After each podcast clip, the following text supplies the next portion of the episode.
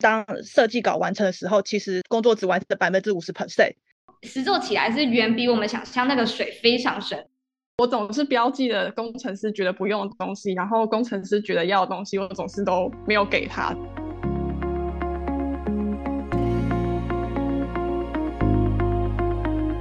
欢迎收听 No Shortcut，没有快捷键。这是一个由 AAPD as a Product Designer 所制作的 Pocket 节目。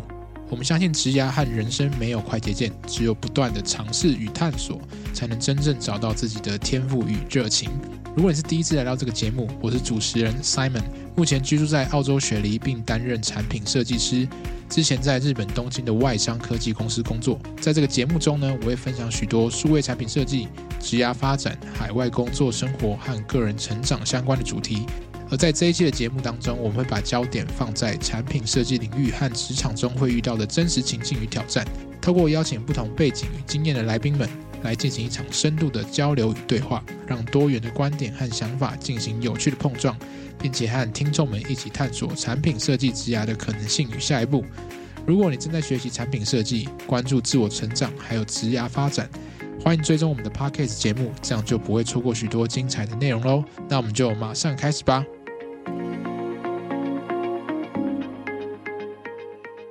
在打造产品的过程当中，设计师和工程师的协作关系一直都是非常密不可分的。也唯有彼此的紧密合作，才能创造最佳的使用体验。但是，设计师的创意脑还有工程师的逻辑脑，常常是两种不同的思考机制。因此，常常会由于彼此在工作中着重的面向有所不同，所以产生了沟通上的挑战啊，或者说彼此不太理解对方。那这个也是很很多新手设计师常常会遇到的痛点或是问题，也就是说，他们无法好好的跟工程师合作，并且建立一个良好的默契。所以这一集的节目呢，我们邀请到了三位来宾，Kate、Jill 还有韩宇，来跟我们一起聊聊他们过去的经验中是怎么样和工程师一起合作。而且是怎么样将他们的设计交付给工程师？过程中有什么小诀窍啊，或者心得？最后透过设计跟工程的良好合作，去开发出一个拥有好的体验的产品。那我们就欢迎三位来宾。Hello，Hello，Hello。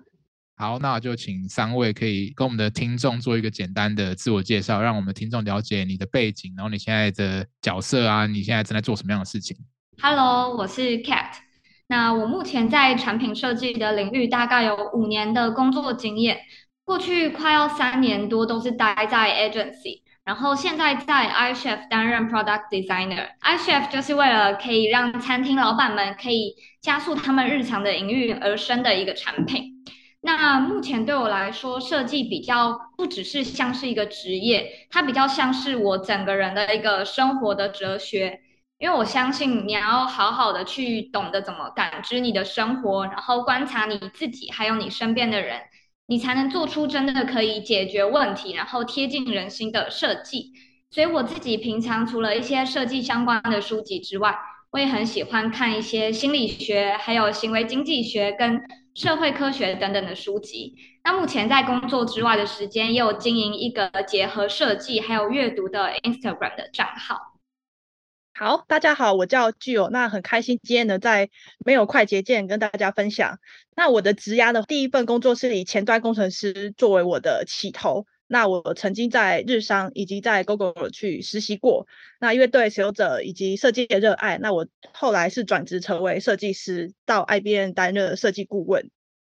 那在 IBM 四年的时间，我主要是参与台湾的金融业客户的数位转型专案，像是大家比较熟悉的中信的网银啊，或是呃乐天的网银，或是玉山的网银。那现在的话呢，我是到加密货币的新创物 Network 担任 US 设计师，那为旗下的交易平台叫物 S 打造好的使用者体验。我认为好的设计就是需要在使用者跟技术可行性啊，还有在商业价值中找到最佳解。所以，一个好的设计师是要能在设计过程中理解工程师的观点，并且落实的人。所以，今天希望可以用我的城市的背景跟我的设计的背景，跟大家分享如何在这两者之中更好的去协作。大家好，我是韩瑜，很高兴今天可以来跟大家分享做设计的经验。那我比较特别的是，原先是做杂志设计跟编辑。两年前开始做网站接案设计的网站设计师的时候，我们公司也开始渐渐以 CMS，就是内容型的知识网站为主。那编辑的背景来做这个网站设计，我觉得有一个很大的优势是去串联客户在资料编辑上架的时候的需要，跟工程他处理资料逻辑之间怎么串接起来的这个过程。那我自己也有从事艺术创作跟纪录片拍摄，所以算是同时过着网站设计师跟艺术工作者的平行的生活这样。另外一个，我觉得我的背景跟现在在做的事很有关系的是，我大学的时候是念社会学还有文学，所以对于例如说使用者经验研究的研究方法，也比较能够运用在现在的工作上。好，感谢三位的介绍。那首先我也想先了解一下，就是说你们目前所待的团队或是公司，你们的开发团队大概是什么样子的？因为我们今天主题是要。谈呃，设计师怎么样跟工程师合作嘛？工程师也非常多种，前端工程师、后端手机 App 的工程师。那你们通常是跟哪样的工程师合作？那甚至说，呃，一个设计师要去对应到几个工程师？好，那我目前所在的公司是 iChef，iChef 主要就是餐饮科技业。那大家可能对我们的第一印象是在餐厅，你可能会注意到说，有些店家他们会用 iChef 的 pose。那除了 pose 之外，其实我们也有就是专门给老板设定 pose 的后台，还有比较面向消费者的云端餐厅。所以其实我们不是只有 pose 这个产品而已。那目前我们的开发团队除了前端、后端 iOS 之外，也会有测试的工程师。平均一个专案最少一定会遇到四个工程师。好。那我的公司的部分的话，主要有几个产品，一个是 5S 的网页版，然后一个是 5S 的手机版，还有后台的管理系统叫 WMS。主要会有 front end 的工程师、back end 的工程师，然后还有 QA，大概一个专案四个工程师左右。比较特别是工程师跟 QA，大家都是在不同的地方，像是波兰啊，或是上海，或是台湾，所以现在其实有很多工程师我是完全没有见到面过的。那工程 team 的部分的话，如果是 front end 加 back end 加 QA，大概是六十二位。那如果是 design team 的话，大概有九位，然后 PM 的话有十五位。我现在是在野江设计工作室，我们是一个相对来说比较小的团队。那会根据每一次专案的不同，我们会有不一样配合的工程师，但是通常一个专案最多只会有一个 front end 跟一个 back end 这样。了解，那其实就看状况，就是可能不同的产品，或是你今天是专案型的团队，可能你会搭配到的人数也不太一样。可是我刚刚听起来，我感觉各位都是算是蛮幸福的，我感觉那个比例都还蛮均衡的。像我现在，我一个人要对十个工程师，而且全部都是前端，所以。压力有点大，就是可能跟产品性质有关系。刚好我在做的产品是不太需要后端的，应该说应该说后端都是在呃我们的有一个 infra，就是做基础建设的 team 里面完成。现在做产品是比较偏 editor，就是编辑器，所以很多前端的互动的东西，所以基本上都是前端为主这样。但是这对设计师来说也蛮好的啦，就是你可以玩很多。很细的东西，反正设计师本身其实也很少跟后端工程师工作，除非在可能要看一些资料对接啊，或者一些栏位的需求，但通常比较多是跟前端。我还蛮好奇，就是说你们合作的过程中，在什么时候他们会来参与？是你们设计结束之后，他们才会开始说，哎，我要开发你的设计哦，然后我才开始跳进去，还是说你们在很前期的时候，你就会跟他们分享你的设计，然后跟他们要一些所谓的 feedback？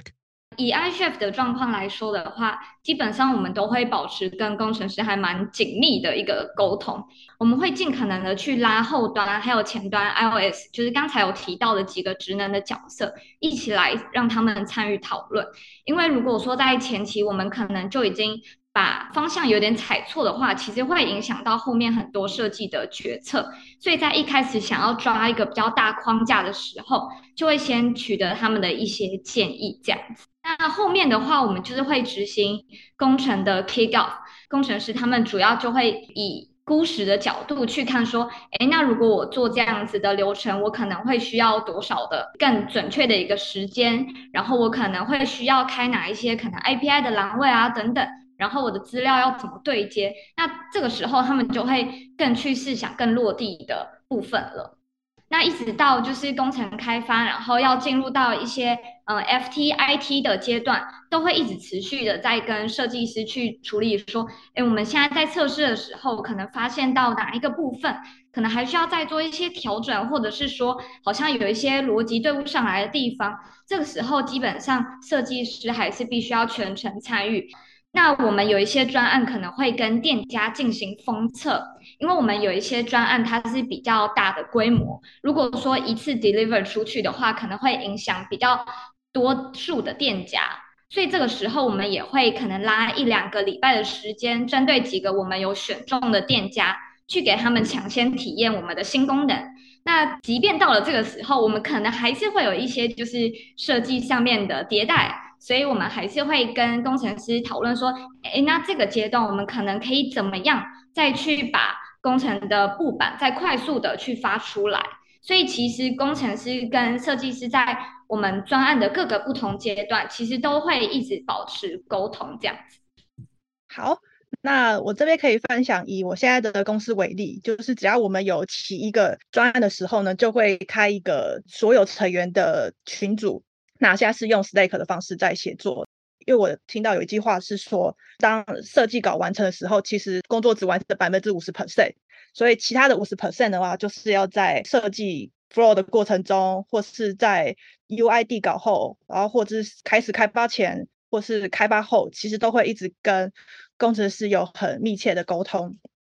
对，然后再话就是，我也发现说，其实越来越多工程师是有对于使用者体验的 sense 的。例如说，曾经有个波兰的工程师就私下面我就说，哎，他觉得我们的表格在 loading 的过程中，其实是可以有一个过场，让他可以更顺畅的。所以我想说，哎，可以从工程师提到这样的反馈，其实还蛮惊艳的。所以越早的话，让工程师可以一起讨论设计越好，因为他们其实也都会提供一些很好的 idea。这我很好奇，因为听起来你们的设计是不是比较是操作行为上面的设计？那我们这里的话，主要是因为我们会有很多不同的机制，像比如说，我们可能以网页来说，它可能会有一些暂存的机制。那暂存它可能就会要去决定说，哎，我们是要存在前端还是存在后端？然后我们可能后端要怎么去跟前端要到这些资料？然后以整个就是大流程来说的话，我们可能会经过非常多的。工程的判断，那我们可能也会去跟工程讨论说，我们现在判断可以做到多细？我们要在什么时机点判断？我们能做到这些判断吗？就是其实它会有一些很细部的 spec，又或者是说，哎，如果我现在同时开了 A 跟 B 两个分页，然后我在 A 分页做了这个操作，那我在 B 分页会发生什么事情？就是可能诸如此类的，有非常多的可能性，然后还有很多的 error handling 的产生。所以这个部分都要及早去跟工程确认，避免说我们的设计可能会把情境踩得太细。那太细的话，其实就会增加他们的工程的成本。我这边回答是还蛮多面向是需要讨论的，就是不是只有操作面。例如可行性，或是有一些安全性的机制，也会还蛮需要跟公司沟通。像是我们做一个功能叫做 QR code 登录，登录就是指说我在手机上已经登录了，然后我想要让我的网页版也可以登录，所以我用手机扫网页上面的 QR code，让电脑可以快速的登录我的账号。所以这边就要很多东西要讨论，例如说拍照是一定要用 App 里面内建的相机吗？还是其实每个使用者他只要用自己的原生的相机就可以拍照？那如果原生相机可以拍照的话，会不会有一些安全性的问题？因为这样就等于是大家都可以登录你的东西，跟你的登录资讯是会暴露在外面的，所以就是会有很多这种诸如此类的沟通。我很常做的事就是我会列出好几个提案，就说，哎，如果这个可以做到的话，那是怎么样？那如果不能做到的话，下一个 proposal 会是什么样子？然后让工程师去选择说，哦，他们觉得这三个哪一个比较好，哪一个比较可行？了解。接下来下一个问题，我还蛮好奇的是。呃，因为我们都是设计师嘛，当然我知道 Jill 以前是可能是工程师出身的，你可能结合了就是说设计的这个思维，还有工程的思维，在角色不同的状态下，这两者的思维有什么样的不同？就比如说，可能设计师更在意的东西是什么，然后工程师他可能更在意的又是什么？虽然两者都 hands-on 的角色，但其实我觉得两个在意的点会比较不一样。设计师会以使用者为角度，然后去思考说，哎，怎么样的体验对使用者会是最好的？那同时也要衡量说，哎，是不是符合公司的商业逻辑，或是有没有可行性？那工程师更注重是说，在这些。东西交给他们之后，他们能不能在时间内做出来？跟做出来的东西是不是没有错误的，是好维护的？而且尤其工程师他们会是在产品开发周期中比较后面的一部分，所以很多时候会是前面的时间拉长，然后就压缩到他们的时间，所以他们就更在意说，哎，有没有 resource 啊？那 resource 就是能力啊、时间啊，或是甚至如果是接案的话，是说，哎，有没有钱可以做这些事情？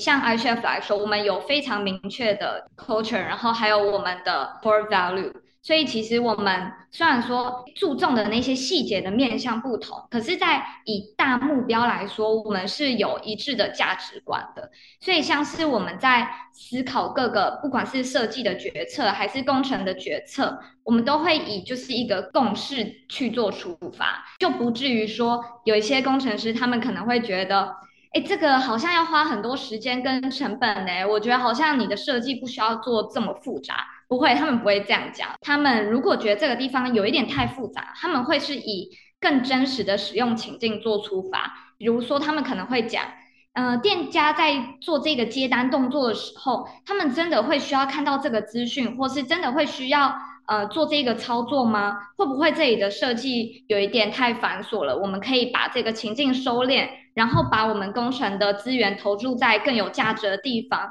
那这样子的话，我们的专案可能会更达到我们想要的目标。这样，他们可能会是比较以用户的角度啊，然后商业的角度去做出发。所以，那我们在沟通的时候，就不会好像你讲你的，我讲我的这样子。我的话。因为我们公司做的都是接案的网站设计，所以比较不会有太复杂的功能。那我们公司也比较专注在就是 CMS 的网站，所以跟工程师的讨论比较多是客户想要在这个地方呈现什么样形态的资料，这个资料是抓得出来的嘛？常常是在逻辑上面的讨论。以前我们的做法会是在可能跟客户都确认完之后，才跟工程师讨论。可是后来发现有一些很细节的资料逻辑的东西，还是蛮需要在可能 wireframe 的阶段，我们就让工程进来讨论这个资料这样子合不合理，因为他可能会跟客户的使用习惯或者他们日后的管理有很大的关系。我们其实，在这一两年吧，有一直不断的把工程进入设计稿的时间一直往前移动。例如说，原先可能客户自己有一个网站，但是他委托我们想要把整个网站更新或者是搬家，那这样子的话，我们也会去研究过去他们是怎么使用这个网站的。例如说，他有没有管理标签啊，然后他的作者有没有常常管理这些资料的管理的状态，会在还蛮一开始的时候就让工程师进来讨论。了解了解，在合作过程中的确是需要去理解对方他们在意的点是什么，然后我们怎么样去用设计的角度，不管是说服也好啦，或者说让他理解更更高一层的商业目标，或者是我们真的要提供什么样的价值给我们的使用者。那这样子可能会比就是直接说，哎，我们设计就设计得很棒啊，你赶快给我做的这种心态会好很多，沟通模式也会好一点。但是我还是会蛮好奇，就是说这个东西就是技术可行性真的不是这么理想，应该说它可能做得出来，但它那个 effort 很大，就是它那个需要花很多时间。可是其实这个东西又尤其对商业目标或者是设计的角度来讲是非常重要的时候，你们有什么样的沟通方式，甚至是那种气氛比较紧绷啊？有点小冲突的感觉，你们是怎么样去对应这件事情？觉得就其实会有这些紧绷，都是对于对方的不理解。例如说，有一次是我在当工程师的时候，然后设计师就过来说他想要调某个东西。然后我就是用那个 Google Chrome 的一个开发者模式，就可能改一下，说跟他说，那你是要这样的感觉吗？然后他就说，哦，那这样不是很快就可以了吗？为什么还要花时间用？那如果我跟他说，就其实这个东西要上线的话，其实我还要去后台改，还要把它上到测试站，然后测试站上完还要到测试站，然后测试站上之前还要给 QA 测试的话，他其实就会理解说，哦，这其实不是一个很简单的东西。对，然后或是甚至工程师可能也会觉得说，哎，为什么设计师的东西要等这么久？那也可以跟他说，哦，就是因为我们要经过一些内部的讨论，然后我们要跟老板确认，然后我们也要去做 EOC 测试，所以才会有这样子的改动。所以我觉得有这些冲突，其实都是对于对方的工作流程的不理解。所以如果可以更透明化这些东西，例如说有个 Sherry 啊，或是可以跟对方讲说，哦，这个东西他花的步骤有哪一些，其实就可以把这个关系可以变得更好。再的话，第二个就是做不到怎么办？那这个话也是我现在很常遇到的事情，是说我们会把东西给拆分成不同的 MVP 去上线。例如说，哎，现在这个阶段我们三个礼拜一个 Spring，我们可以上线的东西先把它上上去。但是那些我们觉得很重要，我们一起想做的东西，就是像 Kate 讲的，就是把它排在 Backlog。那我们可以在下个 Spring 就开始着手这些东西。其实我一直都觉得说，designer 跟 RD 不是站在对立面，就是我们其实都是站在同一艘船上。所以这个时候，如果 RD 有一些比较，你有感觉到他有一些情绪上的反应，或者是他已经重复强调这一件事情的难处的时候，千万不要去想说，哎，这件事情应该很简单吧？因为我们毕竟就是不了解他实际遇到的困难是什么，所以这时候你。呃，可以抱持的心态是说，我想要去了解你现在具体遇到怎么样的困难，我们可以去想办法一起去解决它。因为，呃，不管是设计一个产品，还是说我们在内部的沟通，其实都非常需要去同理对方的一个心情嘛。所以，像是如果说有 RD 提出来这个地方，他可能需要花比较多的时间，可能没有办法达到 design 这里想要的样子的话。那可能有几种做法，像第一个是，那干脆就是第三这里去思考说，有没有能让这个情境更简单，然后或者是更单纯的就是一个设计。那我们可能就是可以把逻辑判断做得更单纯一点，或者是说我们干脆就是这个地方我们用另外一种 workaround 去实现它。那如果说这个是我们非常重要不能舍弃的一个设计的流程的话。那就是可以去跟 PM，就是拉三方一起讨论，就说，哎，我们是不是有一些可以 trade off 的部分？我们先上哪一些地方，然后这个地方我们之后再来补，因为我们产品都会一直在迭代嘛，所以我们可以先就是把最重要的那些 must have 的功能上上去，然后这些 nice to have 的部分，我们就是未来再把它补齐这样子。然后很重要的就是，其实，在这些过程中，我们都会发现说，哎，好像有一些地方是。呃，设计师原本觉得好像很简单，实做起来是远比我们想象那个水非常深，就是可能设计都只有看到冰山上面的一小角，结果就撞到冰山了。所以，呃，我们的工程师在我们工程 kick off 之后，都会举办一个 design review 的会议。那这个 design review 不是针对设计流程，是他们工程架构的设计。那前端、后端 iOS 他们都会去开一份 Notion 的文件，然后让我们知道说，诶，它在这个地方可能会需要新增哪些 API，或者是哪一些机制可能需要调整，然后前后端他们的资料是怎么去进行一个抛接的。所以设计师在多参与几次这种会议的时候，就可以知道说，嗯，那未来这些地方我要更注意。然后在每个专案结束，我们也都会有 retro。Retro 的部分，我们也会针对，就是设计师原本想的好像很简单，但其实非常困难的地方，我们会再提出来一次，然后做个检讨。未来如果碰到类似的设计的时候，就可以提早跟工程师确认有没有这样子的资源。我觉得也将还蛮着重在前期就控管客户，还有设计跟工程，就不同的职位上面的人对于我们要做出来的东西的期待。可能是因为我们都是接案啊，不是做自己品牌的东西，所以工程跟设计好像总是站在一起的队友的这种感觉。我觉得我们在很前期的时候就会大家讨论，确定客户要的可以做到什么程度。如果是设计面的，可能就动态的方面会找一些例子给。工程看，就更明确的让工程知道说，我想要的是这样子的东西，工程就会直接说，嗯，这样子是可以或是不可以的，在这个客户提供的预算里面，这个东西也不会说是设计师想要，然后工程觉得说，哦，你设计就是只是想要这个视觉效果这样，因为设计会做出这个设计，可能也是因为客户提出了这样子的需求，所以比较像是我们要怎么样一起去完成客户的需求，好像不太会有冲突的情况发生，然后也不太会有东西做不出来的情况。我想 echo 还讲的刚刚说的，就是工程师跟设计师在同一个阵线的部分，因为像之前我在 IBM 的时候，我们也算是接案的形式，在为顾客做服务，所以真的很长的沟通是来自于跟客户的沟通，所以我觉得不同类型的公司着重的点会不太一样。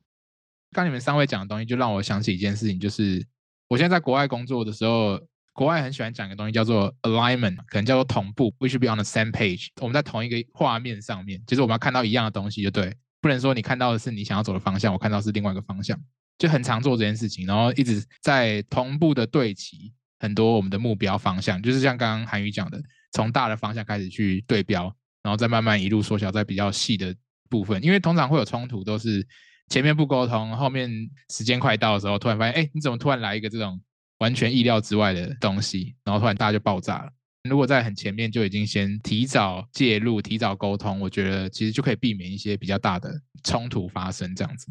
今天主题聊设计交付嘛，那交付其实其实有蛮多细节的，所以呃，我想要跳入这个比较细的讨论，是在于说。你们在做设计交付之前，你们会有什么样的准备的过程，或者说交付到底是怎么一回事？因为其实很多新手设计师，他们其实就不太知道说交付到底要给什么，要给到多细，到底是要到什么程度，工程师才可以理解，才不会被工程师骂。所以我觉得这是一个还蛮有趣的话题。如果今天是各位是比较有经验的设计师，就可以来分享一下说，哎，你们都是怎么样去准备交付的呃内容这样子。嗯，我可以分享一些比较。好笑的，因为我跟两位比起来，我是比较新手，所以那个被工程师骂的记忆犹新。这样，因为因为我一开始其实在交付设计文件给工程的时候，常常会注记非常多尺寸啊，或者是字迹啊之类的东西。然后工程师就说那个不用，我就是直接可以看得到，你不用标那些给我。我总是标记了工程师觉得不用的东西，然后工程师觉得要的东西，我总是都没有给他，所以就有一个很长时间的磨合。基本上我们会觉得说，设计文件它就是一个手段，你要去先去想到说你的目的是什么，才会有这个手段。那我们的目的就是说，要在整个专案的前中后，我们都要让相关会看到这个文件的人都了解我们在做什么，然后我们应该要怎么去实现它。所以有了这个很明确的目的之后，我们才能来去设计这一个文件的结构，还有里面的内容。那我们的 mindset 就是说，我们每一个 designer 不只是这个设计文件的作者而已，你更像是一个责任编辑。因为作者就比较像是说，哎，你今天就是把内容写出来，好，反正我都写，然后你自己找不找得到是你自己的事情。但是责任编辑的话，就像是可以从它的目录结构很清楚的知道，嗯，我在这一本书里面，我大概可以知道哪一些资讯。我们是以这种编辑的视角来看待我们的整份设计文件。我们不会只写上工程的规格而已，我们还会写一些比较关键的设计的决策，像比如说，哎，为什么我们在这个地方我们要选择用这样子的设计？可能是因为来自于我们有一些数据的观察，或是竞品的分析、访谈，还有一些问卷等等，就是你可能会有各种不同的研究，然后你可以去清楚的去阐述你的论点，这样子。所以工程师在看我们文件的时候，他不是只被动的去吸收，好，我现在接下来就是要做哪一些工程上面的准备，而是说他可以真的很沉浸在那个情境里面，知道我们的设计是怎么样发生的。那这也回扣到刚才前面讲到的，让设计跟工程我们可以有一个一致的沟通单位。我觉得我在设计过程中会。做到一件事情，就是去穷尽，穷尽就是说去把不同的 case 思考下来。例如说，因为之前也做过很多 banking 的案子，那其实银行会有很多数字类的东西，那就要想说，如果我在这个界面上面数字它可能最多会到几位数，然后到几位数的时候要怎么办？或是在出图表的时候，我们可能会想说，好，那那就出一个漂亮的圆饼图或折线图给工程师就结束。那其实还没有结束，因为所有的互动，例如说我在 Hub 上去要显示什么，或是他如果没有资料的话要怎么办，或是他的如果资料很小的话，在圆饼图上面要怎么显示，我觉得都是要去考量到的点。再的话，就是在流程面有一个还蛮常会被忽略的话是反向流程，因为我们都会想说，好，那按钮点完下一步会发生什么事情？那如果他回到上一步，那上一页要怎么显示？这个是很常会被忽略的。我们的话最主要是需要知道资料的逻辑，可能就有点像刚刚具有讲的，就是这个地方如果没有资料的时候会怎么办？或者是资料量不足的时候怎么办？假设这个地方要显示四篇文章，可是客户只上了一篇，那他可能就会过版。那这种时候我们要怎么处理？只有一篇的时候，只有两篇的时候，只有三篇的时候，跟符合设计稿四篇的时候是怎样？就是要一层一层的每一个情况的逻辑去设想它，然后把它注记在设计稿上面。然后另外就是可能有一些档案是没有办法透过 Figma 输出的，那我也会把它就是上传之后给它连接，就让它可以完全不用再问我问题，它可以自己处理完。嗯，的确，就是其实现在的工具真的很进步啦。比起好几年前，你还要去标注那种很细的，算是样式啊、属性的东西，现在其实基本上 Figma 一点就就有了。甚至很多如果公司是有所谓 design system 设计系统的时候，你可能只要告诉他那 component 的名字，他自己就可以直接用了，你也不用再去管说这个圆角到底是多远，因为其实他们的库里面都有这些东西。对，那只是就是说他们更 care，就像刚刚讲的是需要。呃，这些逻辑面或是一些 edge cases 这种比较极限的状态，或是一些边边角角的状态，那设计该怎么去处理？当然，我觉得设计师的角色，他并不是所谓这种 QA engineer，他可以知道所有的 cases，但是至少设计师要掌握的可能是这种第一最重要就是那种 happy path，就是这种使用者最顺会走完的流程，还有一些可能你可以想得到的一些比较 critical、比较重要的流程，能力所及，但是想要全部都照顾到了。但有些时候，其实有时候也是放掉的。如果那个真的太边角的流程，我们也会说好，那就算了，就先这样。因为其实使用者不一定会到内部田地这样子。对，那有时候我们也会做所谓的，呃，我们叫 testing party，就是大家一起来把产品玩坏这样子。因为像我做的东西是一个工具型产品，所以那个使用情境实在是太多了。就它不是一个流程，它是一个你们知道用用 Figma，你可以去乱拉，就是缩放啊，然后乱点这些不同的元件。所以那就会很复杂，然后就有各种可能会出现这样子。我还蛮好奇，那如果今天是到一些比较细部的交付，比如说动态的互动这种 prototype 的事情，你们会做吗？还是你们会做一些 demo，就是要让他知道说这个东西应该要怎么动？因为有些互动真的很小，你用讲的可能讲的不是很清楚。你们有这样的经验吗？嗯，目前在 iChef 其实比较少这种 UI motion 的设计，因为我们主要是对 To B，然后我们云端餐厅的点餐的体验的话，也是比较着重在 UX 的流程。但是因为之前有在 agency 待了三年，呃，快要三年的时间，那在那个时候，我们可能就会有一些客户想要一些比较，就是你们知道这种比较炫炮、比较有点 dribble 的那种感觉。那这时候我们可能会有几种方式跟工程师沟通，像是第一个我们会用 prototype 的软体，像比如说 Principle，Principle 它其实可以做到还蛮细致的那一种微交互的动态。那那个部分的话，我们就会直接 demo 给工程师看，然后呢，比较跟他们也一样是密集的去看说，哎，这样子的效果有没有接近就是我心中的理想。那第二个比较简单，就是你可能会有一些 reference 的网站，然后或者是一些呃 gift 的动态等等，就是大概跟他们说，诶，我想要这样子的感觉哦。不过这样子的话，其实还是没有办法让他们很快速的 get 到说，嗯，我这个部分可能要怎么去转场啊，然后可能要怎么样去设计啊之类的。所以第三种比较直接的，你可能是去找一个 Copan 上面有的程式码。然后你可以稍微自己再去调整它的一些 CSS 的参数啊等等，或者是干脆第四种，你自己做 Lottie 的动态，就是因为 Lottie 的话，你可以用呃 After Effects 的 plugin，你直接输出一个 JSON 档，所以他们嵌入在就是网页里啊，或是 App 里面，就可以完全的百分之百还原设计师心中所想的那种样子。所以其实方法非常多种啦，就还是看说，诶，你想要的那种动态是普罗大众都会看过的那种动态效果吗？还是说，诶，你们今天是做一个非常实验性的艺术作品那种？那可能他就必须要找就是更专业一点的那一种动态的工程师了。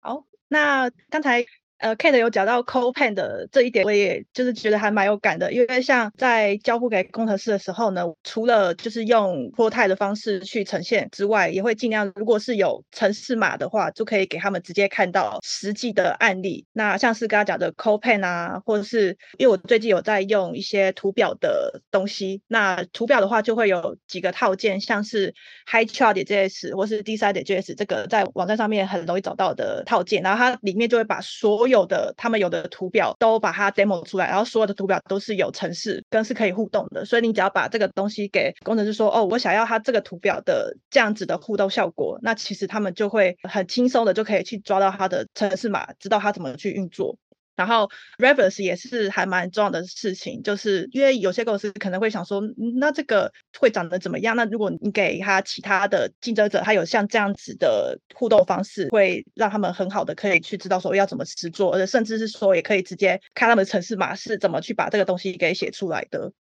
我们的话也是，就是 copen 会是主要提供的一个方式之一，然后用 AE 输出 JSON 也是会使用的。不过，我觉得我最常用的好像还是范例的网站给工程师，因为有的时候可能我们设计参考的一些案例都是某一个方向，或是是一些国外的网站，但是工程师可能看的东西跟你看的东西不一样，所以双方就会变得没有交集。他会觉得这个东西根本就不可能做出来，可是他看到你提供的案例之后，他就会知道可以怎么。嗯。有时候你给他一点挑战，你说：“哎，别人都做得到，这是一个现成的东西。”然后他就会 激发他的这个斗志，他就会开始说：“那我也要做出一个一样的效果，这样子。”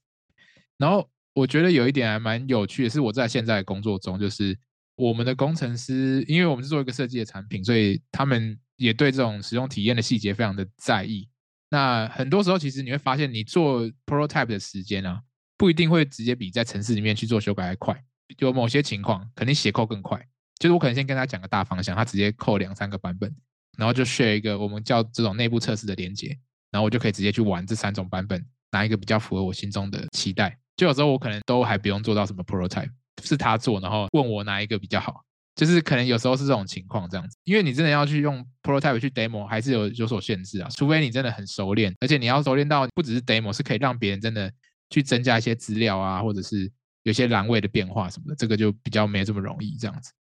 呃，我想问下一个问题，就是说，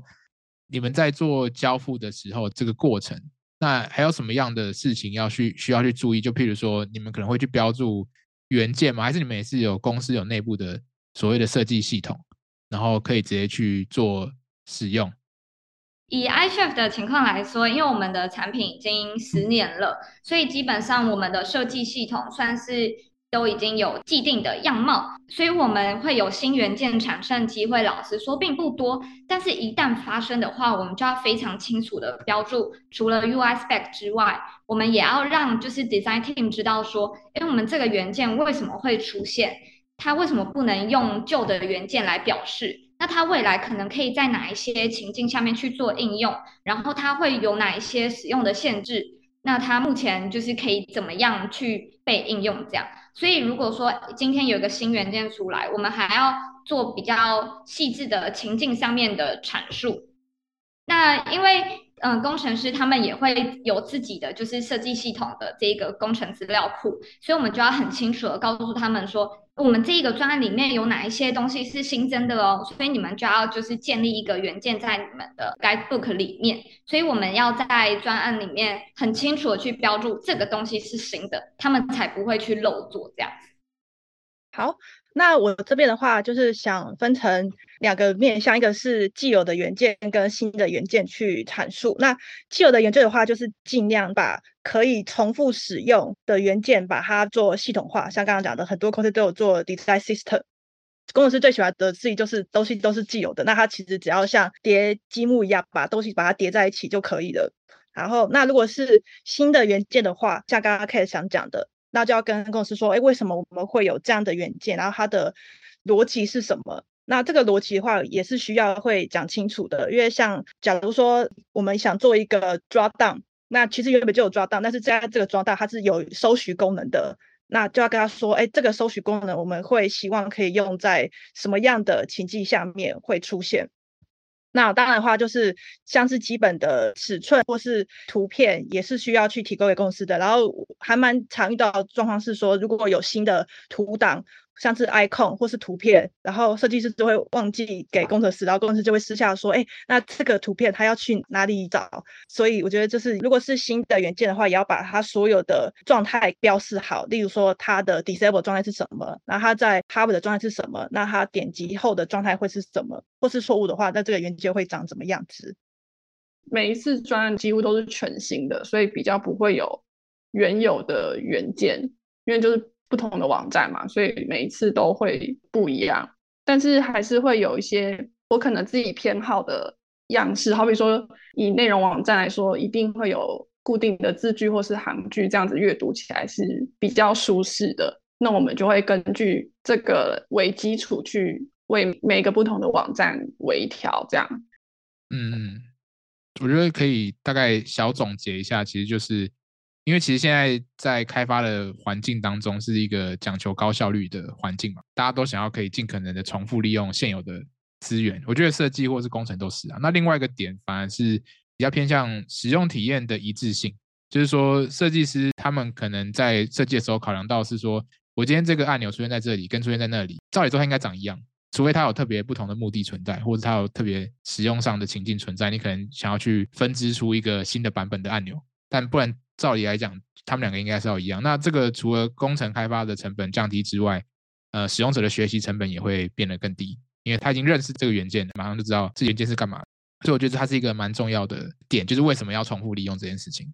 那交付过程其实应该就是这有这些细节要去注意嘛。那交付之后，因为我发现一个很蛮常遇到的问题就是。诶，大家会不知道现在这个设计的版本跟你们网站已经上线的版本，他们到底是不是同步？很长时候可能就是说产品上东西在变化，可是你们设计没有跟上，或是没有更新，那常常就会出现这种版本不一致的状况。那这个可能就是牵扯到一个比较深入的话题，就是这种版本控管。以你们的经验来说，你们有去思考到这个，不管是现有元件库的维护，或者是说版本管理的状态吗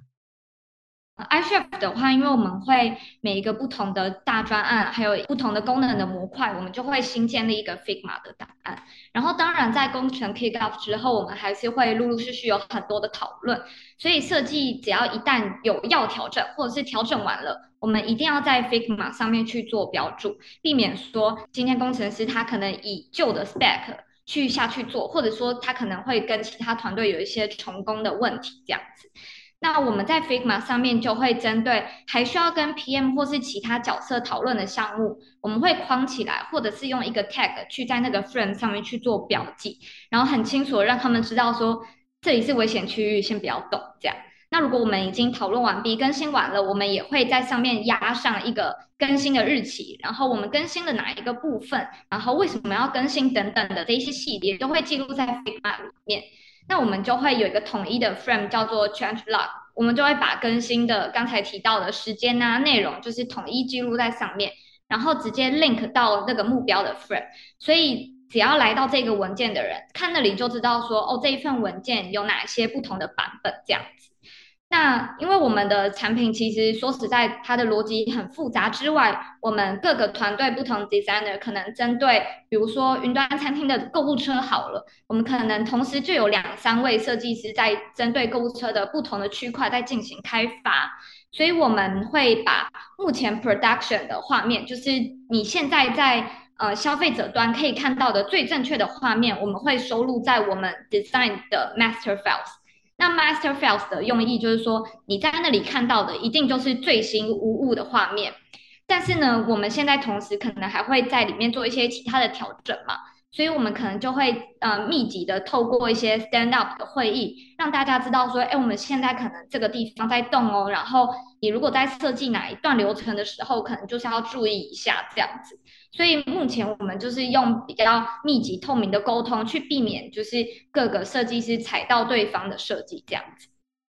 呃，我们的做法是 OS 下面有两个不同的平台，一个是 App，一个是网页版。那它这两个就会有各自的 Figma，这个 Figma 下面也会依照页面的层级去做里面的内页的分类。所以一旦网站上面有任何东西要改，那这个 Figma 都是要去做同步跟维护的。然后再的话，就是 Figma 上面也会标注的很清楚，是说这个阶段要做的东西有这些，然后另外一区是下个阶段会做的东西，然后让工程师知道说位置在哪里。再的话，就是因为呃我们现在公司用的一一个开需求单、开票的软体叫 Jira，那 Figma 其实也有相对的套件，是说我可以在 Figma 上面把 Jira 的票把它放在那个界面旁边，那也会让工程师会比较好找。那同时在 Jira 的页面上面也会把 Figma 连接贴上去，所以是两边都有东西可以去对照。那如果是已经过期或是没有用的界面的话，那就是让这个 Figma 尽量保持整洁，就是把它清掉，或者是把它另外移到其他的位置，让呃工程师不会搞混说，哎，这个东西到底是不是我们现在要做的东西。再的话，就是因为我们在设计过程中会把 US 的 Flow 跟 UI 去。分开在 Figma 上呈现，所以有时候 UI 修改了，那 US Flow 可能还没有修改，公司可能也会看错。所以现在的做法是说，为了不要让我们两边都一直要维护，所以 US 稿会把它做得很丑，就是它可能会是一个很灰阶的颜色，或是它就看起来就很不像是一个最终的界面，然后让工程师不会去搞混。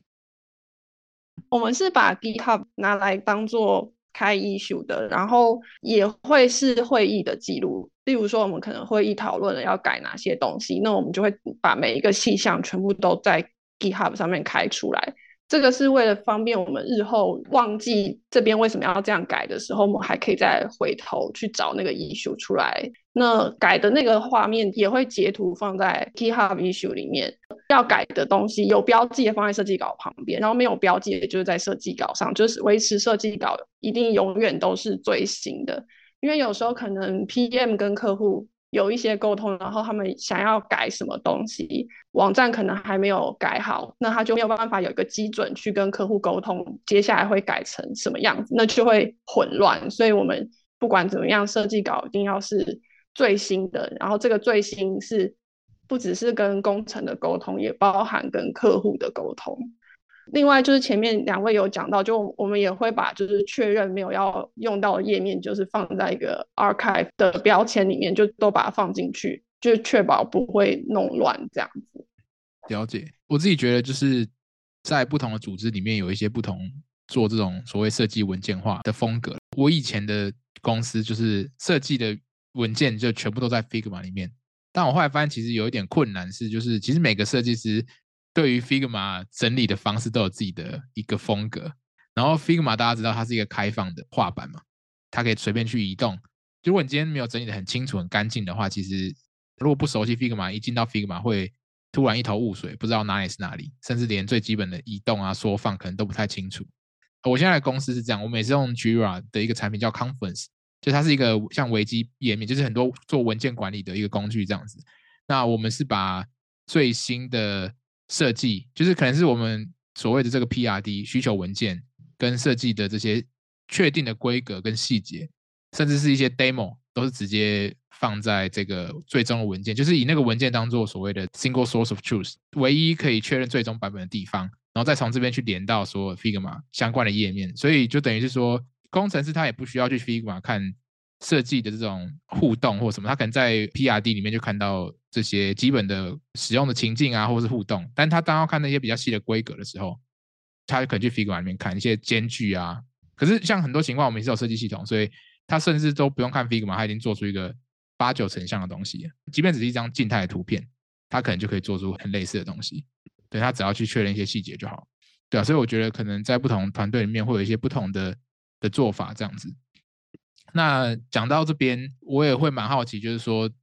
当这个文件都做好，然后沟通也做好，但有没有可能就是最终做出来的东西还是不符合期待？就是你们有没有做类似这种去为品质把关的事情？那我之前自己有做过一个类似叫做 Design QA 的东西，就是工程开发完，我会再花一点时间去去看所有的这些细节，然后提供他们建议，然后他们再修改，然后再回来，这可能会来回两三次，对，或是我我们公司有一些。有一个词叫做 quality bar，就是我们要确保我们的这 quality bar 是很高的，我们希望我们产出都是很完美的，对使用者不会有遇到什么 bug 之类的。那我不知道你们的团队或公司里面有没有这样的一个算是原则吧？大家的共识，至少产出就算它是 MVP，但是它不应该是一个很很差的体验这样子。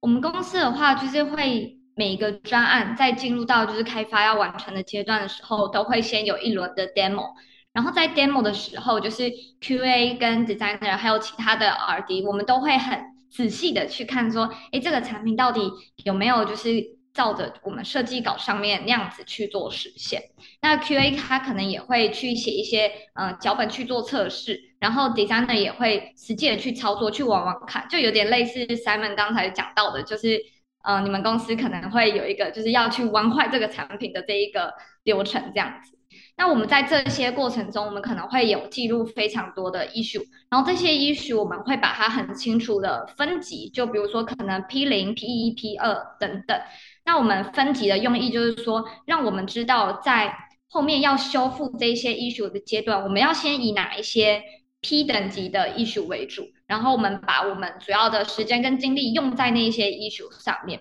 所以，像以一些比较很细节的 UI 来说好了，可能它只是呃这里的阴影参数突然变得很深啊，或者是说，哎，这里的它的动态好像突然跳了一下，那个的话，我们可能就会排在 P 三的等级，因为我们主要就是 pose 嘛。所以我们会很在意消费者他的金额到底对不对，然后店家他到底能不能正确的结账等等，这个才是我们最看重的。所以这个部分也会回归到说，哎，到底你们这个产品这个专案本身的目标，还有最想要达成的目的到底是什么？这样。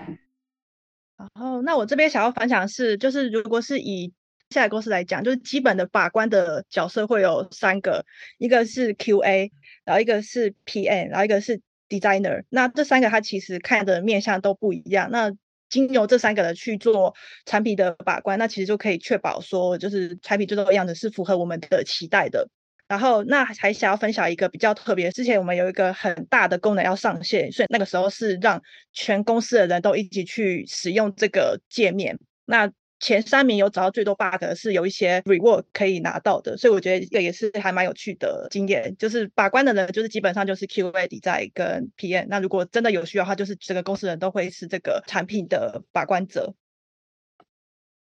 嗯，我们也是，就是 PM 跟设计师会做这个把关。我们会修很久，欸，工程师做完到我们觉得可以给客户，这中间。可能都会花到两周的时间，非常密集的修，开出来艺术也非常非常多，因为要 RWD 的检测，然后不同浏览器的检测，这些画面都不能跑掉，这样，所以我觉得我们花很多时间在这件事情上，然后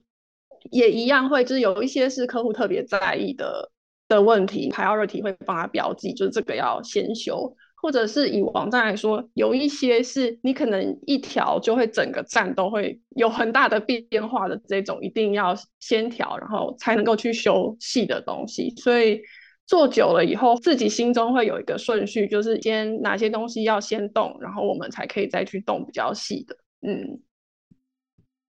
好，那最后的话呢，我想要问一下，就是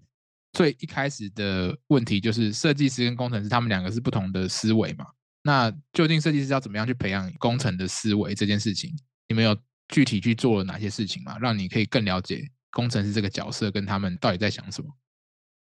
我觉得如何培养是一个很重要的议题。不过在那之前，你要先了解为什么你要培养这件事。像比如说，嗯、可能美国的人类学家他们去到非洲某一个国家要去做田野调查的时候，他们也不会都一直只顾着讲英文，然后就是一直用当地的翻译去跟当地的部落去交流。他们会去试着去学习当地的语言，然后去取得他们的一个信任感、安心感，他们才可以去建立一个桥梁。所以，像设计师跟工程师也是一样，我们可以不用说非常去经手他们的语言，可是我们要去了解，诶，他们可能比较常提到哪一些点？像比如说，以 iChef 的云端餐厅来说，它背后其实有非常多复杂的一些呃 error handling。像可能我们在哪一些时间点，我们要去拉哪一些 API 去 check 哪一些资料，这些部分如果设计师有概念的话，那我们在设计的时候就可以知道说，哦，这个地方因为工程师要检查这个，所以设计我们可能就要去加哪一些 alert，或者是要去加哪一些过度的 loading，或者是说我们这个地方可能他会碰到哪一些比较更复杂的一些情境，所以像是。我们自己培养工程语言的方式，就是刚才前面有讲到，工程师会举办 design review 的会议，邀请设计师一起参与。然后设计师很重要的就是要多多问问题，如果你听不懂，就是多问就对了。然后呢，在跟他们的沟通上面才会更顺畅。好，然后在培养工程思维呢，这边我觉得有三个部分可以去着手。第一个就是提升自己的工程的能力，例如说现在有很多的自学资源，像是 Codecademy 这些是可以让设计师他有一个很简单的方式去了解说哦，程式像 CS 或是 HTML 是怎么去运作的，然后让自己在设计上面可以更知道说要怎么去着手。然后第二个的话是了解工程师，那这个了解工程师的话，就是像刚才讲的，可以多问啊，或是多知道说现在我们的产品上面使用到到底有哪一些套件，或是大家开发的流程是怎么样。然后第三个的话，我觉得就是双向的互动跟反馈，所以就是在交付的时候，或是在专案结束的时候，或是在要开始下个 spring 的时候，都要问，就是说，哎，我这样的。交付的量是足够的吗？那你觉得还需要哪一些？上一个 spring 是这样进行的，你觉得哪一些还要修改？哪哪边可以再更好？那下一个的话，我们要做这些事情，那你觉得有什么样的问题可能会发生？然后可以先跟我们讲。然后我觉得就是把这些回馈去收集，就可以培养我们的沟通跟我们协作模式。然后还有一点，我觉得很重要是说，不只是要把要改善的地方给讲出来，做得好的地方也要提出来说，哎，我觉得我们上一个 Spring 有某些地方协调得很好，那这些东西都可以把它 keep 住，就像我们在做设计的时候会把所有的设计一直不断迭代一样。嗯，我的话可能可以分享从刚开始做到现在的历程，就最一开始的时候可能对。CSS 或是 HTML 没有那么的熟悉，那工程师就会直接丢文件，强迫学习，就是他会直接跟我说，你就是要照着这个文件上面写的东西告诉我你要什么，那我就会变得不得不去读这些可能 Bootstrap 的一些规格啊，或者是什么，接下来是。呃，有一些一页式的网站，我们会用 No Code 的服务，但是可能你还是需要以 CSS 的概念去切板啊，然后去去设定，所以由我来制作这样子的网站，然后有问题的时候询问工程师说，如果你遇到这个问题，你会怎么去设那个参数，或是你会怎么切？就实际实做后，我就理解他为什么会对我有这些要求，或是为什么会需要我提供这些资讯。那到第三个阶段是后来我有跟那个新手工程师就固定每周有一个下午的共学时间，就是他熟悉 Figma 的界面，然后我学习这些 CSS 或 HTML，或是我们可以针对看一些别人做的设计稿去讨论这个东西是怎么做出来的。那我觉得这个也是还蛮有帮助的。嗯，了解。好，那非常感谢三位今天很精彩的分享，我觉得我自己都收获蛮多的。因为其实，在设计跟工程合作的这这个过程，其实我以前也是一个完全不懂城市的设计师嘛，然后从这个合作过程中也慢慢去学会到怎么样去理解对方的思维，然后我自己也当然也学了一些比较基础的城市，所以在工作上也就越来越顺畅。对，所以今天聊到了很多，就是包含诶设计师跟工程师。这两个角色在看事情的角度有什么不一样？那甚至说合作过程中，如果遇到冲突的话，可以用什么样的方式或是策略去让这个合作变得更顺畅？然后又或者是说交付这些细节，不管从前期的准备、中间写文件，最后交付之后该怎么样去做维护？我觉得它其实都有蛮多细节在里面的。可是因为这件事情的确是看公司或团队会有点不一样，它并没有一个所谓的标准答案。但是以原则面来说，就是说，诶，如果可以互相更理解。然后合作更密切，沟通更顺畅。其实我觉得方法是可以去做变化的。那只要你们这是双方的目标是统一的，都是希望把这个产品做得更好，体验更好。那我觉得其实有什么样的方式都可以去做尝试这样子。好，那最后因为这个节目是叫做没有快捷键嘛，我们觉得人生或职涯没有快捷键。可是今天就想要问大家一个问题：如果你今天有个快捷键可以按下去，让你快速达到。某一个目标的话，那你想要的这个快捷键会是什么？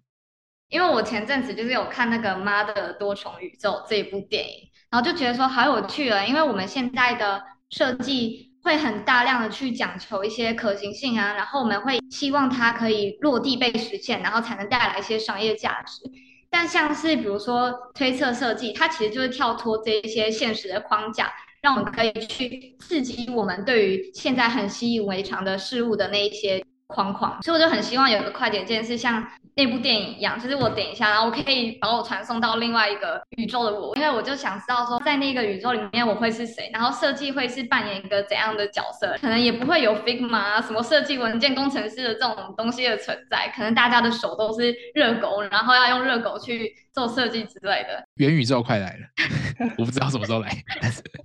说不定快到了。好，那如果有一个快捷键的话，我希望可以让我更快的了解大家最根本的动机跟需求，不管是在设计上面啊，或是在研究上面，我们都会用 Five Why 这个方法去把使用者最根本的需求跟动机去把它挖掘出来。就像是公司也是我们的使用者，老板也是我们的使用者，会想要更快速的可以知道说，哎，大家到底最在意的点是什么，跟大家最终的动机到底是什么东西。我觉得我会想要有一个有点像是工科机动队，就是草薙素子，最后把自己的所有的思想全部都上传到网络上，然后大家都是在那个资讯流之间互动。它让我觉得有一点像是可以通灵，就是我我就可以好像不用像人跟人之间的沟通一样去想别人在想什么，我就可以用这种像是通灵，然后所有资讯我都就是马上可以找得到的感觉，就都知道客户在想什么，知道工程师在想什么。因为我觉得设计工作最主要的是沟通，如果有这个，那就是超级强的快捷键。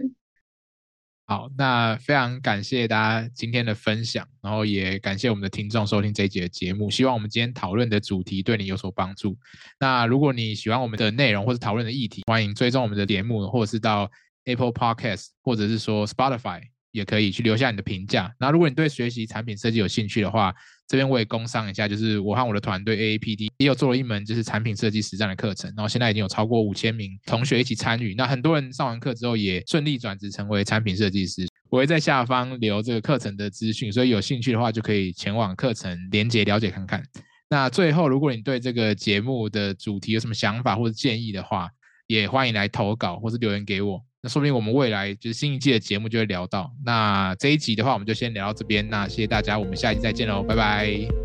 拜拜，拜拜。